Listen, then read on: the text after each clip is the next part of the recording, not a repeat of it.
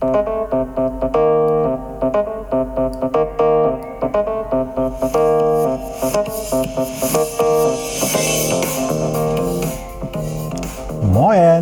aus Hamburg und herzlich willkommen zum Podcast Neues aus Alltagshausen von und mit Alexander Maria Fassbender. Hier erfahrt ihr alles, was zur möglichen Bewältigung eures Alltags so benötigt. Hier gibt es keine Ratschläge, sondern nur Fragen, damit ihr eure eigenen Antworten kreiert oder auch finden könnt. Denn nur eure eigenen Antworten motivieren euch auch, diese dann auch umzusetzen. Also viel, viel Spaß und viel Erfolg bei der Bewältigung für euren Alltag. Wenn ihr Fragen habt, dann einfach mir stellen, eine Mail schicken an die business at alexander-maria-fassbender.de. In diesem Sinne, viel Spaß nochmal bei Neues aus Alltagshausen von und mit Alexander Maria Fassbender.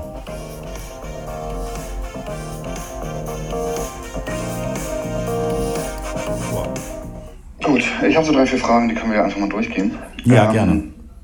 Jetzt wurden ja die Maßnahmen verlängert, erstmal bis zum 4. Mai.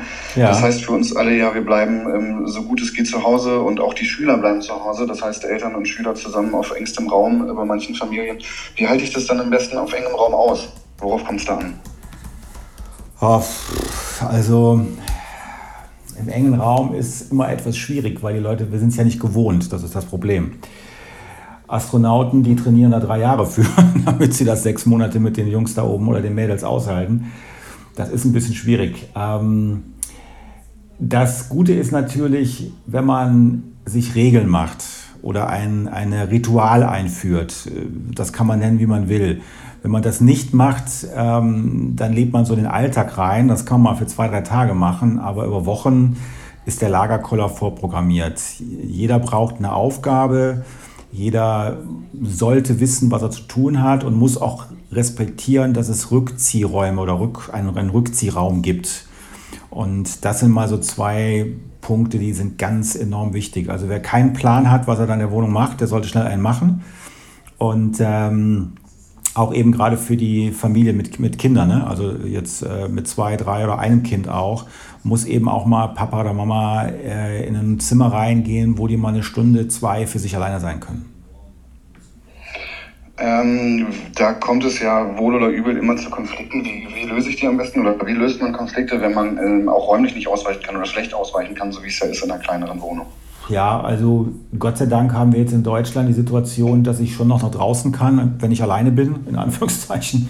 Und viele neigen ja auch unter normalen Umständen gerne mal zu flüchten. Ne? Also sozusagen die Flucht lieber zu ergreifen und sich dann durch Bewegung emotional ein bisschen runterzubringen. Das ist ja der Sinn der ganzen Geschichte auch.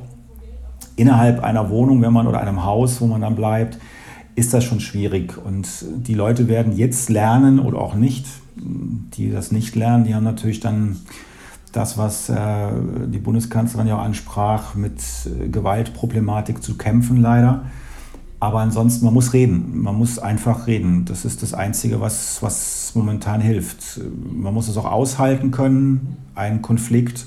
Wir werden, man, ich erlebe das momentan auch bei meinen Kunden, dass eine Streitkultur entsteht, die die vorher nicht kannten. Ähm, und man kann das nur aushalten oder man flüchtet. Das ist, das, es gibt keine Alternativen. Das ist einfach so. Schweigen bringt leider gar nichts. Das macht es nur schlimmer. Also Leute, die früher schon gerne in Konflikten geschwiegen haben.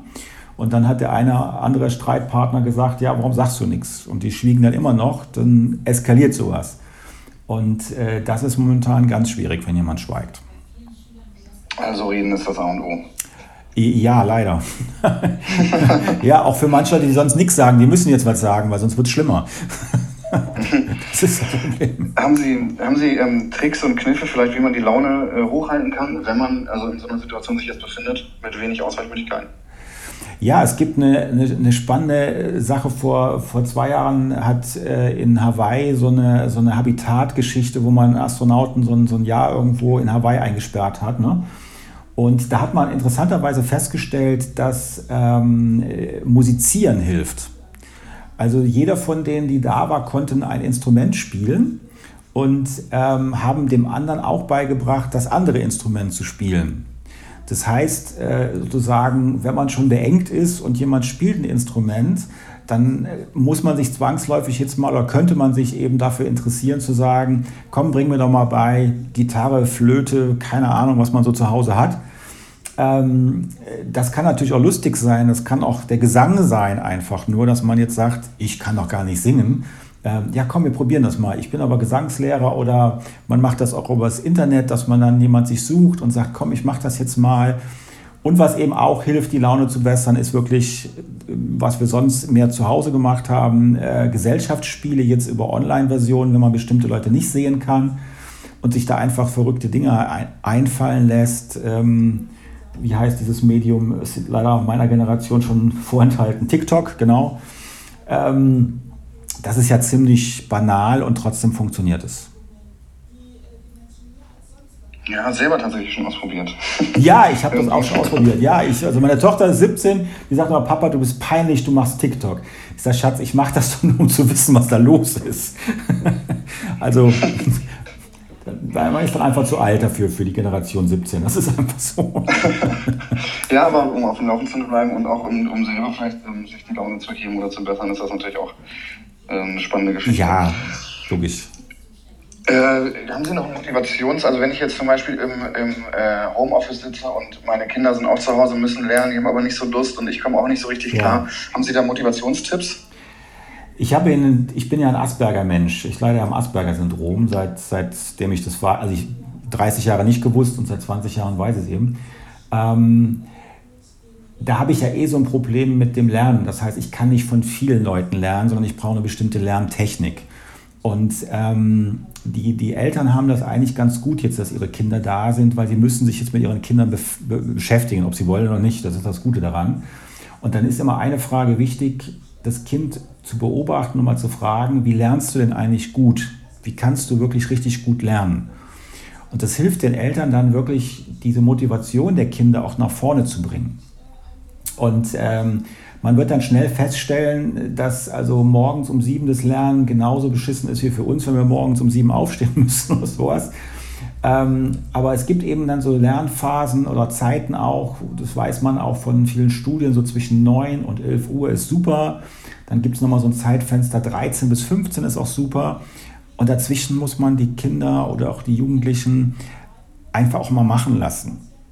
Ja, also die, ich sehe es bei meiner Tochter, die ist mitten im Abiturstress. Und äh, die kriegt schon die Krise, da sie jetzt sich die vielen Sachen selber erlernen muss. Und ähm, ich chatte dann am Tag bestimmt zwei, dreimal mit ihr, ähm, um sie dann auch zu motivieren, weiterzumachen. Weil die lebt in München, also die ist dann noch ein bisschen anders betroffen von dem Nicht-Rausgehen. Ähm, und nur so kriegen sie das hin. Also die Beschäftigung mit den Kindern, aber gezielt nachfragen. Wie lernst du denn? Zeig mir doch mal, wie du am besten lernst. So, und das kann ich mir abgucken und dann kann ich das wieder umsetzen. Und das ist bei, bei kleinen Kindern ja schwierig. Also wenn wir jetzt so über das Grundschulalter reden, ähm, haben Sie da vielleicht noch, aber gut, das ist natürlich auch nicht Ihre normale Klientel. Ja, aber nee, nee, ich habe ja auch mit Kindern zu tun, so ist das ja nicht. Aber bei, bei, bei kleinen, also Kindern, die jetzt im Kindergarten sind, ist das ja viel einfacher. Die haben ja diese berühmte Warum-Frage. Ähm, warum ist das so, warum ist das so, warum ist das so? Ähm, und die Eltern haben keine Antwort. So, und jetzt kann man natürlich hergehen und dann sagen, ähm, stell mir doch eine andere Frage, die kann ich dir besser beantworten, weil warum ist so schwierig für uns Erwachsene zu antworten? Oder man versetzt sich eben in das Kleinkind, was ich gerne mit meinen Kunden mache, wenn die mir was erklären und ich verstehe das nicht, dann sage ich, okay, ich bin jetzt der sechsjährige Junge, ich möchte jetzt gerne wissen, was du mir gerade da erklärst. Ich habe keine Ahnung, Onkel, was du von mir willst. Oder Tante, je nachdem, wenn eine Frau sitzt, ja. Ähm, und dann habe ich eben eine Möglichkeit, in dieses Kleinkind zu gehen als Erwachsener wieder. Und dann rede ich anders mit den Kindern. Kinder schreien schon mal ganz gerne, wenn sie wütend sind oder, oder äh, heulen sehr gerne. Und wenn wir dann als Erwachsener versuchen, mit denen auf der Ebene zu reden, erzähl mir, was du willst, was schön ist, was gut ist, dann hören die nicht auf. Und ähm, ich habe das immer mit meiner Tochter anders gemacht. Ich habe dann genauso geheult und so geweint wie sie. Und sie hat dann immer zu mir gesagt, Papa, das darfst du nicht, das darf nur ich. So, weil, weil du auf einmal mit den Kindern auf einer Höhe bist und dann, dann fangen die mit dir auch ganz normal an zu reden. Das ist so ein, so ein, so ein Trick, den man auch äh, in der Psychologie anwendet oder in, in, in, in Stimmtrainings oder Körpersprachtrainings. wir müssen diese Ebene erreichen, gerade bei Kindern äh, unter sechs Jahren, damit die uns Dinge erzählen, die die vorher nie erzählt haben. Und dann wird es richtig spannend für uns Erwachsene. Perfekt, vielen Dank. Das war's auch schon.